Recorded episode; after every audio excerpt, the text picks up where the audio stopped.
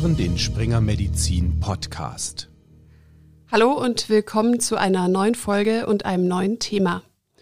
Heute können Sie sich auf ein spannendes Gespräch zur Diagnostik und Therapie von Autismus-Spektrumstörungen freuen. Die Diagnose von Autismus-Spektrumstörungen erfordert eine große Expertise, denn das Krankheitsbild ist sehr heterogen und kann sich ganz unterschiedlich zeigen. Gemeinsam sind den Autismus-Spektrumstörungen, den ASS, dass Entwicklungsprozesse beeinträchtigt sind und den Betroffenen die soziale Interaktion und Kommunikation schwerfällt. Oft zeigen sie auch stereotype oder repetitive Verhaltensweisen. Außerdem haben viele ASS-Betroffene eine verminderte oder unterdurchschnittliche Intelligenz. Das in der Allgemeinbevölkerung oft bekannte Bild einer hochintelligenten Person mit Autismus ist also eine Seltenheit. Hochbegabt sind nur circa drei Prozent. Wie hat sich das Bild dieser Störung im Laufe der Zeit gewandelt? Wie gelingt eine frühe Diagnose und was gibt es für therapeutische Möglichkeiten für Kinder und Jugendliche mit diesen Störungen? Antworten auf diese Fragen weiß Dr. Günther Strattmann. Er ist Chefarzt der Klinik für Kinder- und Jugendpsychiatrie, Psychosomatik und Psychotherapie des Pfalzklinikums. Und er behandelt seit vielen Jahren Kinder und Jugendliche mit Autismus-Spektrumstörungen. Mein Kollege Eduardo Fernandes Teniado Ramminger hat mit ihm dazu gesprochen. Herzlich willkommen, Herr Dr. Stratmann. Ja, danke für die Einladung. Autismus und zum Beispiel das sogenannte Asperger-Syndrom ist in den Medien, auch den sozialen Medien und allgemein in der Öffentlichkeit ja ziemlich präsent und wird teilweise auch heiß diskutiert. Wie empfinden Sie das als Arzt, der Kinder mit diesen Störungen behandelt? Wie ist die öffentliche Darstellung von Autismus?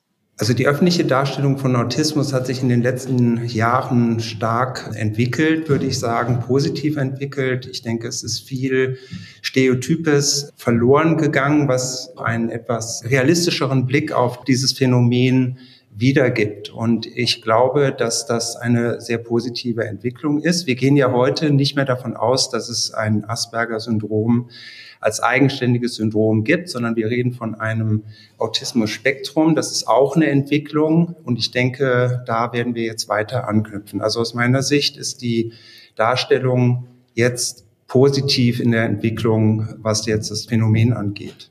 Ja, aber das ist doch eine gute Entwicklung. Wie ist denn das Vorgehen, wenn der Verdacht auf eine Autismus-Spektrum-Störung im Raum steht? Gibt es da standardisierte diagnostische Verfahren, die helfen können? Es gibt, das ist auch gut, ja seit einigen Jahren, seit 2016 Leitlinien, S3-Leitlinien zur Diagnostik von Autismus-Spektrum-Störungen im deutschsprachigen Raum. Das ist ein sehr wichtiger Schritt gewesen. Schon zuvor gab es, also wir setzen in der Regel Screening-Verfahren ein bei Verdacht auf Autismus. Da gibt es einen Fragebogen, ähm, Fragebogen zur sozialen Kommunikation. Der ist sehr leicht handhabbar. Der kann auch in kinderärztlichen Praxen durchgeführt werden wo die Entwicklung also nicht, es wird ja nicht nur geschaut, wie ist die Situation heute, sondern wie ist die Entwicklung nach der Geburt verlaufen bis zu dem Zeitpunkt, wo die Kinder vorgestellt werden. Und wenn da Auffälligkeiten äh, beschrieben werden, die autismusspezifisch sind, dann setzen wir heute standardisierte Verfahren, nämlich eine halbstrukturierte Untersuchungssituation. Das ist ADOS, heißt das. Ähm, es ist ein äh, Verfahren, was man auch trainieren muss. Also das ist nicht so leicht verfügbar wie ein Screening-Verfahren und was auch ziemlich aufwendig ist. Und ein sehr ausführliches Elterninterview, was mehrere Stunden dauert und eben ähm, ADR heißt das, was dann die Diagnose im Verlauf der Entwicklung bestätigen kann. Und das ist das, was wir üblicherweise machen. Das Problem dabei ist, ähm, dass man das schon auch üben muss. Also man muss erstens sehr genau wissen, was ist denn eigentlich Autismus, sonst kann man das nicht in der Vergangenheit finden, diese Auffälligkeiten. Und man muss diese halbstrukturierte Situation, das kann man sich so vorstellen, man schafft eine Situation, wo autistisches Verhalten gut beobachtbar ist und stellt dann Fragen oder stellt Spielsituationen entsprechend des Entwicklungsstandes der Kinder her, wo dann autistisches Verhalten beobachtet werden kann. Und das wird dann eingeordnet. Also das setzt große zeitliche Ressourcen voraus und setzt voraus, dass der Untersucher das wirklich gut kann und auch geübt hat. Das sind die Verfahren, die wir heute einsetzen. Und auch das reicht nicht dann, um zu sagen, Autismus ja oder nein, denn letzten Endes ist es eine klinische Diagnose. Also man bezieht natürlich Informationen aus der Schule, aus dem sozialen Umfeld, aus der Entwicklung und das, was die Eltern gesehen haben, mit ein. Und dann kann man die Diagnose stellen. Muss natürlich einige somatische Untersuchungen äh, durchführen, Ausschlussdiagnosen machen, so dass es ein multiprofessionelles Geschehen ist. Und nicht mit einer Vorstellung bei einem Arzt oder Psychotherapeuten sozusagen zu machen ist. Also es ist schon ein Prozess, der über einen längeren Zeitraum dann stattfindet. Ja, das klingt ja nach einem wirklich sehr komplexen Prozess, bei dem vieles beobachtet und bedacht wird, bis Sie die endgültige Diagnose stellen. Was sind denn häufige Fehlerquellen? Worauf sollte man achten? Also eine Fehlerquelle ist sicher, wenn man nicht diese diagnostischen Prozedere, wie ich sie gerade so ein bisschen angerissen habe, einhält. Das ist insbesondere heute ein Problem, wenn man sich zu sehr verlässt auf die Fremdanamnese und sich nicht selber ein Bild macht von dem Patienten, weil es doch eine Art Bias äh, geben kann. Denn Sie müssen sich vorstellen, wenn Kinder äh, erhebliche Probleme haben, im sozialen Kontext zu, zurechtzukommen, dann gibt es dafür eine ganze Reihe von anderen Möglichkeiten, die auch, also das muss nicht immer Autismus sein, dass Kinder dann solche Schwierigkeiten haben, aber Eltern haben sich häufig sehr genau darüber informiert, was denn zugrunde liegen kann. Und wenn die dann davon überzeugt sind, es ist Autismus, dann sehen sie natürlich, wenn sie in die Vergangenheit gehen, genau diese Schwierigkeiten, autismusspezifischen Schwierigkeiten bei ihren Kindern und das kann das Ergebnis verfälschen. Also es ist wie durch eine Brille schauen, durch eine Brille mit einer bestimmten Tönung, dann sehen Sie das in der Vergangenheit. Man muss gucken, ist das plausibel und passt das zu dem Bild, was man dann selber hat. Aber man kann aber auch nicht hingehen und sagen, wir lassen das alles raus, was andere sagen und gucken nur, wie ist es heute, denn da kommt es natürlich dann auch zu Fehleinschätzungen, weil die Probleme, also insbesondere jetzt bei älteren Kindern, die schon auch äh, Autismus sein können, also die Anmutung, wie ist ein bestimmtes Verhalten, kann durchaus auch eine Störung sein, die akut ist, zum Beispiel schizotype Störungen können mal so aussehen oder Vorläufer von psychotischen Entwicklungen später können auch mal diese Bilder machen, aber dann ist in der Vergangenheit eine andere Entwicklung gewesen und das ist immer einzuholen. Und ich denke, das ist auch das, was häufig äh, passiert, wenn es eben nicht präzise genug oder genau genug diagnostiziert wird, dann kommt es eben schon zu Fehl Diagnosen und das ist auch etwas, was wir gar nicht so selten sehen. Also es wird eben nicht das gesamte diagnostische Prozedere durchgeführt und dann kommt es zu Fehldiagnosen, insbesondere bei jetzt Kindern, die nicht so stark ausgeprägte Symptome haben, Autismus-Symptome. Damit wir Ihre Arbeit im Pfalzklinikum besser verstehen können, zuerst einmal die Frage, wer denn eigentlich die Kinder bei Ihnen vorstellt. Also über welchen Weg kommen die Betroffenen zu Ihnen in die Spezialambulanz? Also das ist sehr unterschiedlich, würde ich sagen. Also es gibt natürlich Einweisungen über Kollegen, die dann wissen, wir haben Autismus-Ambulanz und haben die Frage, ist es das oder ist es das nicht? Das kommt vor oder zur Mitbeurteilung bei anderen schwereren Störungen, zum Beispiel Kollegen aus der Sozialpädiatrie, wenn die schon die Diagnose Autismus gestellt haben, dann überweisen die Patienten, wenn andere psychiatrische Störungen ausgeschlossen oder bestätigt werden und mitbehandelt werden sollen. Aber es gibt natürlich auch sehr viele Eltern, die aufgrund des Medienangebots, also es gibt ja sehr viel Informationen auch im Internet, die ja, Frage haben oder dass wir ihren Kindern sehen, was beschrieben wird oder was sie den Medien entnehmen und dann die Frage haben, kann man nicht Schwierigkeiten darauf zurückführen und dann kommt es auch zu Vorstellungen über Eltern. Aber ich würde sagen, heute äh, ist der Hauptweg dann schon über Kollegen, die die Frage haben, können wir uns da beteiligen. Und was sind das für Kinder, die bei Ihnen vorgestellt werden?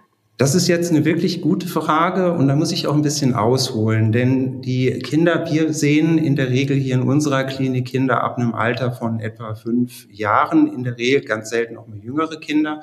Jüngere Kinder werden ja in Deutschland eigentlich in der Sozialpädiatrie gesehen, also die gehen über den Kinderarzt oder die Kinderärzte dann in die sozialpädiatrische Versorgung und da werden im besten Fall die Diagnosen gestellt. Und wir sehen dann Kinder ab etwa fünf Jahren. In den letzten Jahren ist die Möglichkeit, die Diagnose Autismus zu stellen, verbessert worden und die Kinder werden auch frühzeitiger identifiziert und diagnostiziert, und zwar in der Frühförderung im besten Fall und haben dann schon die Diagnose. Und wenn sie dann bei uns vorgestellt werden, werden sie eigentlich in der Regel nicht mehr wegen Autismus vorgestellt, sondern wegen Komorbiditäten, die sich dann auf der Grundlage von Autismus-Spektrum-Störung entwickelt haben, so dass wir hier gar nicht die Frage haben, ähm, Autismus ja oder nein in der Regel, sondern wir haben die Frage, wie geht man mit aggressiven Verhaltensstörungen um? Wie geht man mit schwer zu behandelndem ADHS um? Und liegt unter Umständen vielleicht auch ein Autismus zugrunde? Das kommt schon vor. Also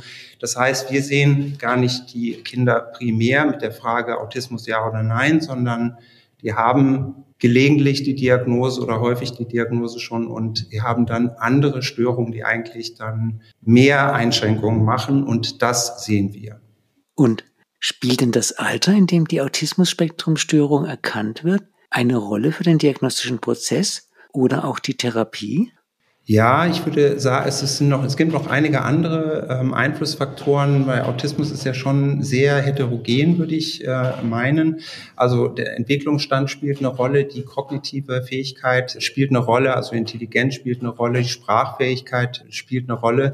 Und man muss natürlich immer angemessen dann auch reagieren. Wenn jetzt jemand im Erwachsenenalter erst diagnostiziert wird, dann hat er ja schon einen erheblichen Teil seiner Entwicklung irgendwie bewältigt, Entwicklungsaufgaben bewältigt. Und häufig kommen die Jugendliche, ältere Jugendliche oder Erwachsene dann ja mit der Frage, nicht habe ich jetzt Autismus, sondern die haben dann schon auch andere Probleme gehabt, die dann zur Folge haben, dass sie sich überlegt haben, was liegt dem denn unter Umständen zugrunde? Und ich halte es schon für sehr wichtig, dann auch eine Diagnostik anzubieten, auch für Erwachsene, die kommen dann zwar in der Regel ja mit einer Geschichte von, also ADHS vielleicht im Kindesalter, dann Angststörungen, dann depressive Störungen, dann partnerschaftliche Probleme, Beziehungen haben nicht funktioniert und vielleicht auch der Beruf nicht so gut. Wenn keine Probleme da sind, dann muss man ja auch nicht zum Psychotherapeuten oder zum Arzt gehen, dann braucht man das nicht. Ne? Und aber wenn diese Geschichte da ist, ja, und eigentlich dann auch schon viel Behandlungserfahrung da ist, aber irgendwo nicht wirklich das funktioniert hat, dass dann das auch mal zu einem Ende gekommen ist. Dann hilft das natürlich, wenn Autismus vorliegt, der nie gesehen worden ist, das zu erklären, warum denn die, die Geschichte so verquer gelaufen ist. Und dann kann man das wahrscheinlich wesentlich besser in Zukunft dann integrieren, wenn Schwierigkeiten da sind. Und deswegen ist das aus meiner Sicht sehr wichtig. Und es ist äh, auch gar nicht mal so selten, dass diese Frage aufkommt, hier auch bei uns, weil wir wissen ja, es hat einen genetischen Aspekt Autismus und es ist so, dass wenn die Diagnose bei einem Kind gestellt wird, es gar nicht ausgeschlossen ist, dass ein, eines der Elternteile vielleicht dann auch eine nicht ganz so ausgeprägte, aber doch klinisch signifikante Form von Autismus hat und das gar nicht so gewusst hat. Wenn man auf frühe Interventionen und die Aussichten auf Erfolg blickt, heißt das, dass eine frühe Diagnose sehr wichtig ist? Also das ist ganz äh, klar, dass die, die Intervention, je früher die Diagnose Autismus gestellt wird und je früher autismusspezifische Förderung stattfindet, umso besser ist das Outcome. Wobei äh, mit früh wirklich gemeint ist sehr früh. Im besten Fall mit, es ist ja, es gibt ja eine Möglichkeit schon mit zwei bis drei Jahren mittlerweile die Diagnose Autismus zu stellen, eben mit diesem Instrument, also ADOS 2, da gibt es ein frühkindliches, äh, ein Modul, wo auch kleine Kinder schon diagnostiziert werden können. Und wenn dann eine autismusspezifische Förderung einsetzt mit dem Fokus auf Kommunikation und Interaktion, dann ist das also das Beste, was man im Moment machen kann. Aber es ist auch sinnvoll, wenn die Diagnose später gestellt wird, dann möglichst autismusspezifische Förderungen einzusetzen. Also auch da hilft das etwas. Äh, wobei bei Jugendlichen, wenn die Diagnose im Jugendalter gestellt wird, natürlich auch das, was dann beeinträchtigend ist, im Fokus stehen muss. Also man muss dann auch sehen, äh, gibt es eine Einschränkung der Lebensqualität aufgrund dieser Autismus-Spektrum-Störung oder sind es eben andere Probleme? Und da muss dann sozusagen abgewogen werden, was steht im Vordergrund. Und da würde ich immer sagen, im Vordergrund steht, was jetzt im Moment die größere Einschränkungen macht. Aber ganz klar ist, frühe Förderung ist auf jeden Fall sinnvoll. Fokus auf Kommunikationsförderung und Interaktionsförderung. Es gibt auch einige sehr gute Programme. Es gibt auch im deutschsprachigen Raum schon Programme, die auch evaluiert sind, die eigentlich verfügbar sind, aber es gibt noch keine Verbreitung in der sozusagen Peripherie. Also es gibt Zentren, da wird das gemacht, aber jetzt ist es nicht wirklich flächendeckend äh, verfügbar und das ist ein Problem im Moment. Dann jetzt mal davon ausgehen, dass betroffene Kinder wirklich ein gutes Hilfsprogramm und eine gute Versorgung bekommen. Was ist dann notwendig? Sie haben ja schon angerissen, dass es wichtig ist, bei dieser Erkrankung sich klar zu machen, erstens, was ist das Ziel einer Intervention? Zweitens, worauf lege ich einen Fokus? Und drittens, was kann ich überhaupt erwarten? Wie legen Sie denn solche Therapieziele fest? Beziehungsweise, wieso ist das wichtig? Das ist auch immer abhängig jetzt wiederum vom, vom Alter. Bei sehr jungen Kindern ist es natürlich so, dass der Einbezug der Eltern, also man spielt da ja gewissermaßen über Bande bei sehr jungen Kindern, äh, entscheidend ist. Und es ist sogar notwendig, dass man dann Verhaltensweisen oder eben auch äh, Entwicklungen festlegt, die äh, angevisiert werden jetzt als nächstes Ziel. Das kann zum Beispiel bei einem sehr jungen Kind Joint Attention sein. Also das, das funktioniert eben nicht so ohne weiteres bei Kindern mit Autismus, dass äh, dieses Ziel eben an eine Situation zu äh, erzeugen, wo ähm, gemeinsame Aufmerksamkeit eben möglich ist. Und das kann man üben. Ja, da kann es zu Verbesserungen kommen oder Spielverhalten. Da brauchen Kinder mit Autismus sehr viel mehr Unterstützung wie Kinder, die kein, also die sich normal entwickeln, da ist das, entwickelt sich das äh, zum Teil ja auch intuitiv, so ein Schritt nach dem anderen. Und das ist eben bei Kindern mit Autismus nicht der Fall, so dass man da spezifische Übungen, Unterstützungen machen muss, damit das sich, das normalisiert sich auch nicht, aber damit eben die nächstfolgenden Schritte, Entwicklungsschritte auch erfolgen können. Also Kinder mit Autismus-Spektrum-Störung müssen bestimmte Dinge einfach sehr viel häufiger üben und es gibt eben auch keine Tendenzen zur Generalisierung. Also wenn ich etwas kann in einer bestimmten Situation, dann heißt es nicht, dass ich das in der nächsten Situation eben auch kann, sondern es muss da eben auch erneut geübt werden. Und das führt manchmal zu natürlich frustrierenden Situationen. Also das überfordert manche Eltern, auch wenn sie das nicht wissen. Und da geht es darum, die Eltern zu beraten, die Eltern zu ermutigen, diese äh, Dinge dann auch zu machen und auch Verständnis dafür zu erzeugen, warum das denn so ist und warum das sinnvoll ist. Und das entlastet schon dann auch ungemein. Also so würde ich das sehen. Also je jünger die Kinder sind, umso wichtiger ist es, die Eltern mit einzubeziehen weil es eben nicht ausreichend ist, wenn man eine Stunde in der Woche eine bestimmte Übungssituation dann zum Beispiel in der Autismustherapie hat, sondern es muss tatsächlich dann auch im täglichen Leben des Kindes, möglichst auch in der Fördersituation wiederholt werden und es muss auch abgestimmt sein und es muss Sinn machen. Also das entsprechend des Entwicklungsstandes müssen die sozusagen Übungen sinnvoll abgestimmt sein und äh, sonst gibt es einfach keine guten Effekte. Die Eltern nehmen ja dann wirklich eine große Rolle ein. Wie wichtig ist es denn, die Eltern und vor allem das weitere Umfeld mitzunehmen? Es ist wichtig, Eltern möglichst zu Spezialisten zu machen und dann auch bestimmt die Dinge zu erklären, die jetzt anstehen und die Eltern zu bitten, dann auch das sozusagen weiterzutragen in den Kindergarten oder später dann auch in die Schule, sodass schon ein gleichsinniges Fördergeschehen stattfinden kann. Es ist nur wichtig, dass man eben Eltern nicht verwechselt. Wir sind dann keine Therapeuten. Sie haben co-therapeutische Aspekte, sie bleiben aber Eltern. Insofern spielt der Therapeut oder Autismus-Therapeut in Deutschland sind das ja schon auch die äh, Kinder- und Jugendlichen-Psychotherapeuten und die Fachärzte für Pädiatrie und Kinder- und Jugendpsychiatrie, die haben so eine Art Moderatorenrolle und die sollte auch wahrgenommen werden, indem dann die vielfältigen Systeme, die zur Förderung eines Kindes beitragen, vernetzt werden und dann die Ziele auch möglichst definiert und abgesprochen werden. Aber ähm, die Eltern haben die Kinder immer um sich, im besten Fall. Und da findet die Entwicklung statt, die Eltern fit zu machen, ihre Kinder so zu fördern, dass sie sich gut entwickeln können und dass sie auch eine äh, gute Bindung mit an, aneinander haben. Das ist, denke ich, ganz zentral und deswegen ist das ohne Einbindung vom Umfeld nicht möglich, ein Kind gut zu fördern. Und bei Älteren ist es natürlich so, dass man dann entsprechende Entwicklungs Ziele hat, zum Beispiel bei einem Kind, was jetzt schon im Kindergarten ist, das in die Schule gehen soll, dass man dann guckt, dass es eben sich mit anderen Kindern treffen kann, dass es dann zu Interaktionen kommt, die möglichst nicht mehr von Erwachsenen begleitet werden müssen. Das können solche Ziele sein. Aber der Weg dahin, das ist ja natürlich dann auch das, was besprochen werden muss. Und das sind auch die Herausforderungen, die zu bewältigen sind, wenn es jetzt um den, die Behandlung von autismus-spezifischen Fragen geht. Dann gehen wir mal weiter auf die Therapie ein. Gibt es denn Medikamente, die bei Autismus-Spektrumstörungen überhaupt wirksam sind?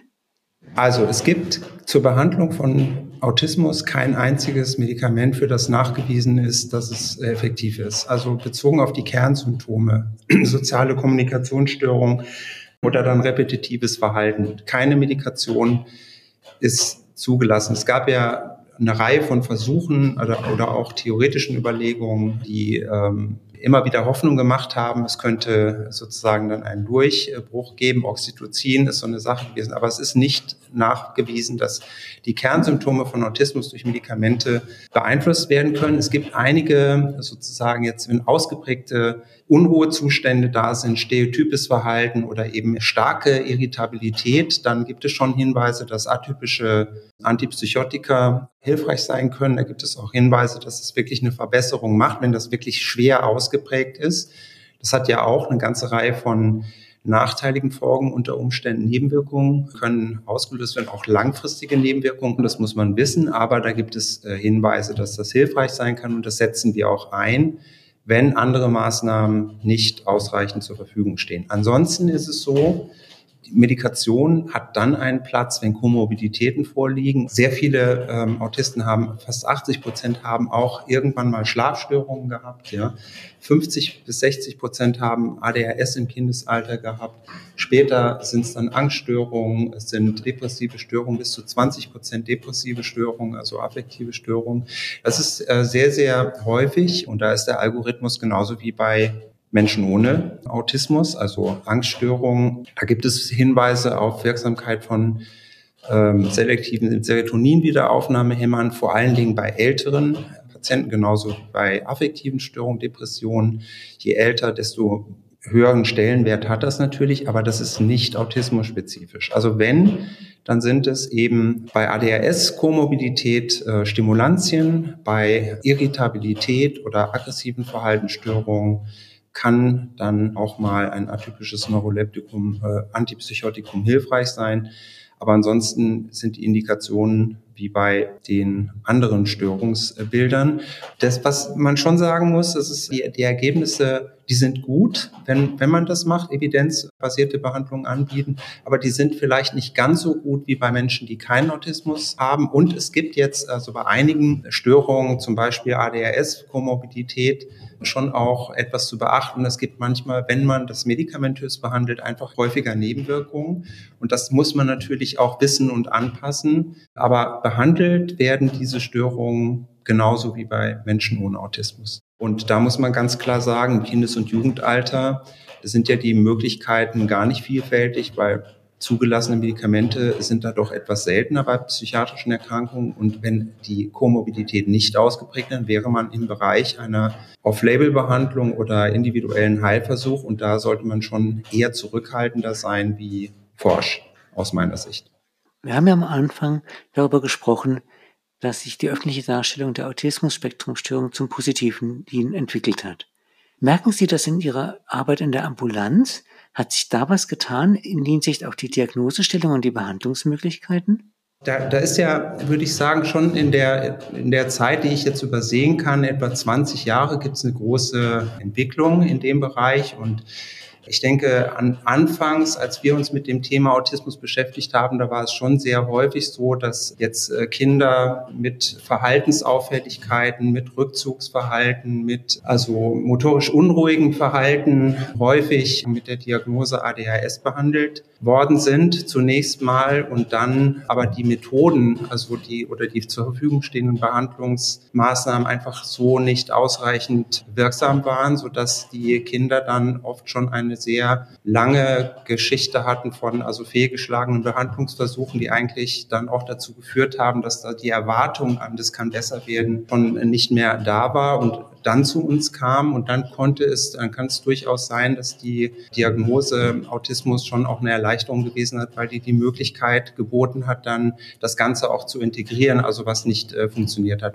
Und wir haben jetzt heute schon eine Situation, die etwas verbessert ist, wo wir häufig dann wissen, die Kinder und Jugendlichen haben zumindest mal eine ähm, Autismus-Spektrum-Störung oder es liegt nahe, dass auch wenn die Diagnose noch nicht äh, gestellt ist, weil dieses Konzept ja doch ähm, bekannter geworden ist und so, dass man da leichter ansetzen kann. Und trotzdem wird auch heute noch sehr häufig bei den Patienten, die wir sehen, die Komorbidität dann, wenn bekannt ist, es ist ein Autismus, nicht ernst genug genommen. Das heißt, Kinder und Jugendliche mit Autismus-Spektrumstörung, das ist das, was wir heute so sehen, eher haben häufig Komorbiditäten, also entweder äh, externalisierende Störungen, also Störungen des Sozialverhaltens, Verhaltensstörungen der Schule, ADHS oder vor allen Dingen bei Mädchen so auch ähm, Rückzugsverhalten, internalisierende Störungen, Angststörungen, auch depressive Symptome und die werden dann nicht entsprechend behandelt, weil die Diagnose Autismus schon besteht und das, es wird da untergeordnet und das sehen wir jetzt. Und deswegen würde ich sagen, das ähm, hat sich etwas geändert. Es ist nach wie vor besser geworden, aber es ist noch nicht optimal, weil ich denke, viele Kinder bekommen eben nicht das, was sie eigentlich wirklich benötigen, nämlich eine evidenzbasierte Behandlung der Störungen, die eben dann dazugekommen sind. Dafür versuchen wir natürlich dann auch entsprechende Kapazitäten zur Verfügung zu stellen oder aber auch die Kollegen, die dann eben Behandlungen durchführen, zu ermutigen, das auch zu machen niedergelassene Kollegen. Haben Sie denn zum Abschluss ein besonderes Erfolgserlebnis, von dem Sie uns berichten möchten? Das ist eine Frage, die ist wirklich sehr tricky. Ich würde sagen, ich, ich glaube, das sind die kleinen Erfolge. Es sind nicht die großen Erfolge, äh, sondern es sind die kleinen Siege. Patienten mit Autismus-Spektrum-Störungen behandle ich zum Beispiel über Jahre oft, aber viele Jahre. Und wenn die Patienten kommen und das hilfreich finden, dann ist es auch eine Begleitung über einen langen Zeitraum. Und es treten viele Hürden auf, insbesondere beim Übergang zum Beispiel von Kindergarten in die Schule oder dann von der Grundschule in die weiterführende Schule. Und ich glaube, die Siege, das zu bewältigen mit den Familien zusammen und bei den jüngeren Kindern Eltern zu sehen, die dann auch entlastet sind, das sind eigentlich die großen Erfolge in der Summe. Ja, und ich denke jetzt ganz persönlich, mein ältester Sohn hat ja selber eine Autismus-Spektrum-Störung. Das ist vielleicht auch der Grund, warum ich mich äh, dann vor 20 Jahren angefangen habe, mit dem Thema auch intensiver zu befassen, dass wir es irgendwo geschafft haben, dass er sozusagen die Schule abgeschlossen hat und jetzt irgendwie seinen Weg weitergehen kann, das ist vielleicht der größte Sieg, den ich jetzt persönlich so da irgendwie äh, feststellen kann. Und aber das hat mich auch geprägt jetzt in meiner Haltung Patienten und Familien gegenüber. Es geht nicht darum, die großen Veränderungen zu erreichen, sondern kontinuierlich dafür zu sorgen, dass eben Klippen genommen werden können. Und das, glaube ich, in der Summe ist der Antrieb, den ich jetzt habe. Die Verstärkung, die ich äh, benötige, um da irgendwie jetzt weiterzukommen. Und damit sind wir am Ende von dieser Folge. In den Shownotes finden Sie wie immer noch Lektüre-Hinweise oder auch die Links zu den beiden Leitlinien zur Diagnostik und Therapie von Autismus-Spektrumstörungen. Schön, dass Sie wieder dabei waren. Ich bin Annika Asfalk und freue mich schon auf die nächste Folge.